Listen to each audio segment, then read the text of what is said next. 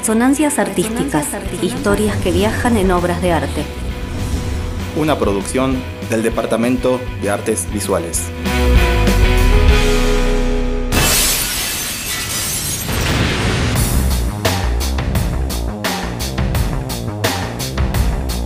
Una obra de arte nos cuenta una historia. Relato que está atravesado por las experiencias del artista, por el contexto de producción y por las vivencias de quien la recibe. A su vez, una obra de arte forma parte de la historia, a veces de la oficial y muchas otras de una historia no contada. Desde ese presente remoto, a través de cada obra, nos llegan como ecos, como palabras susurradas, resonancias de la historia que te invitamos a escuchar. Resonancias Artísticas te propone un viaje auditivo a momentos fundamentales de la historia de la humanidad, para entender por qué somos lo que somos y lo que hacemos con eso.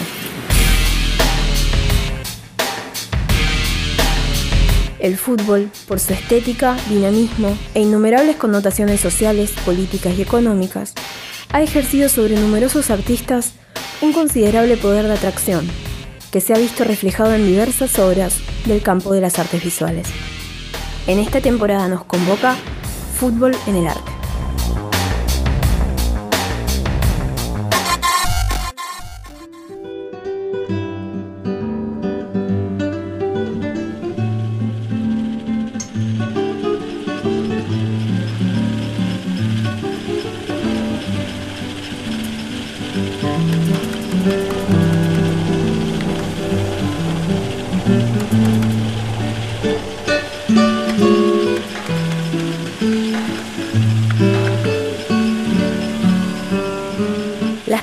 Décadas del siglo XX fueron ricas en acontecimientos políticos y diferentes actores sociales redefinen su lugar en las estructuras productivas.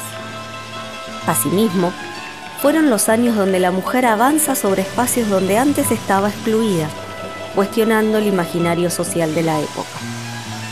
Imaginario conservador ve al feminismo y la participación política de la mujer como una amenaza y como un símbolo de degradación de los atributos propios del sexo femenino y de su feminidad.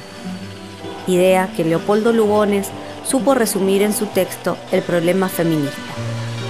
Para el autor, los éxitos de la civilización que los pueblos disfrutan en la prosperidad y en la paz de las ideas coinciden a su vez con el estado exclusivamente doméstico de la mujer.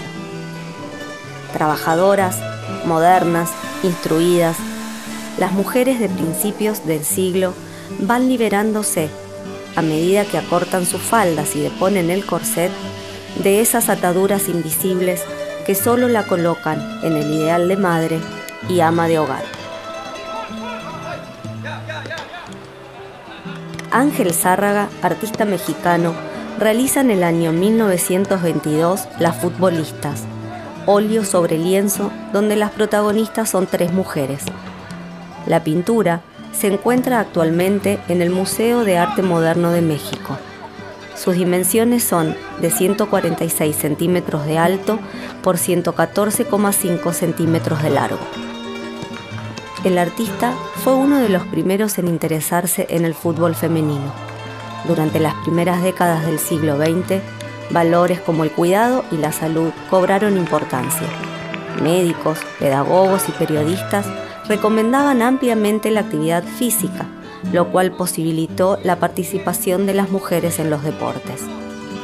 Hacia 1920, París era la ciudad con el mayor número de equipos femeninos. En este mismo periodo, Ángel Zárraga viaja a París y como consecuencia de la influencia deportiva, decide elaborar esta obra.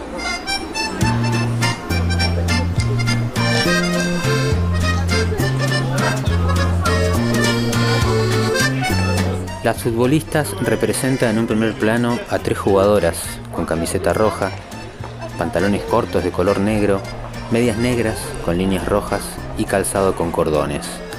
A sus pies, una pelota de cuero. En segundo plano se observa un grupo de futbolistas entrenando frente a un grupo de espectadores.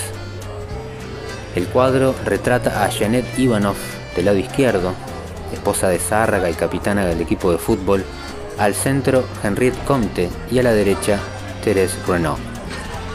Tal como lo indica la descripción, ubicada en la parte inferior derecha, las futbolistas fueron integrantes del Sportif de París, equipo ganador de la primera Copa de Fútbol Femenino disputada en Francia en 1922. Las tres figuras se encuentran de pie y en diferentes posiciones.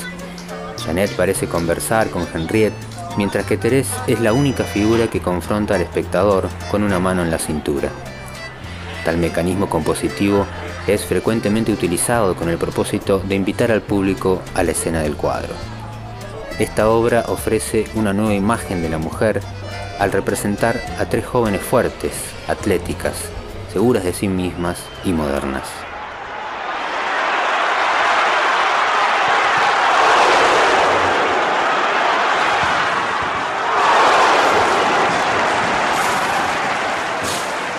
En un deporte apropiado por la figura masculina, ya a principios del siglo XX, se dan muestras claras que las mujeres también practican el deporte a niveles de competición.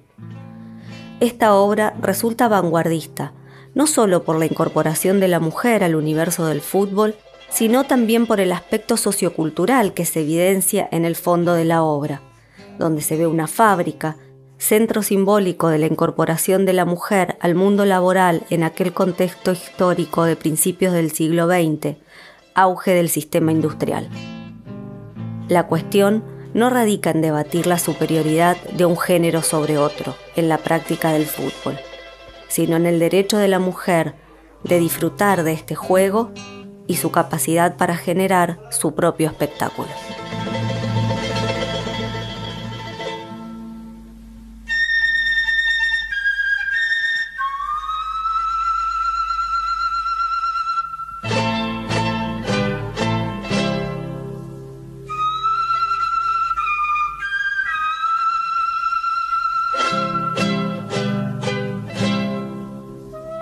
Dice Eduardo Galeano que en el fútbol pasan cosas raras, que a veces, como rareza, se produce la coronación del humillado. En su texto cuenta que en Bolivia las mujeres juegan al fútbol en los pueblos del altiplano, sin desnudar sus numerosas polleras. Se meten encima una camiseta de colores y ahí nomás se ponen a hacer goles. Cada partido es una fiesta. El fútbol es un espacio de libertad, abierto a las mujeres llenas de hijos, abrumadas por el trabajo esclavo en la tierra y los telares, sometidas a las frecuentes palizas de sus maridos borrachos. Juegan descalzas. Cada equipo triunfante recibe de premio una oveja. El equipo derrotado también. Estas mujeres silenciosas ríen a las carcajadas todo a lo largo del partido y después siguen muriéndose de la risa todo a lo largo del banquete. Festejan juntas, vencedoras y vencidas, Ningún hombre se atreve a meter la nariz.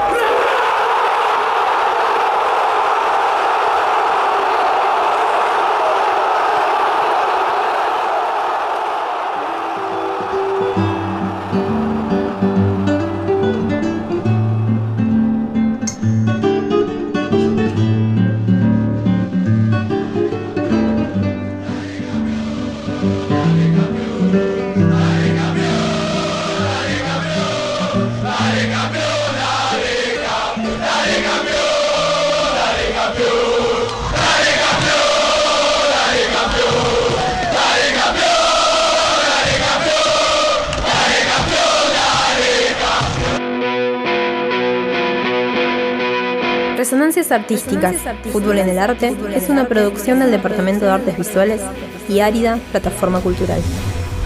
Investigación y guion, dirección y coordinación del Departamento de Artes Visuales. Voces, Renata Plos, Sara Jerez Duci, Sebastián González y Andrea Duarte. Arte sonoro y edición, Fernando Montesino. Edición, Rodrigo Garavito. Diseño, Florencia Di Toto. Prensa, Marina Cepeda. Prosecretario del Centro de Producción, Formación y Desarrollo, Nicolás Martínez.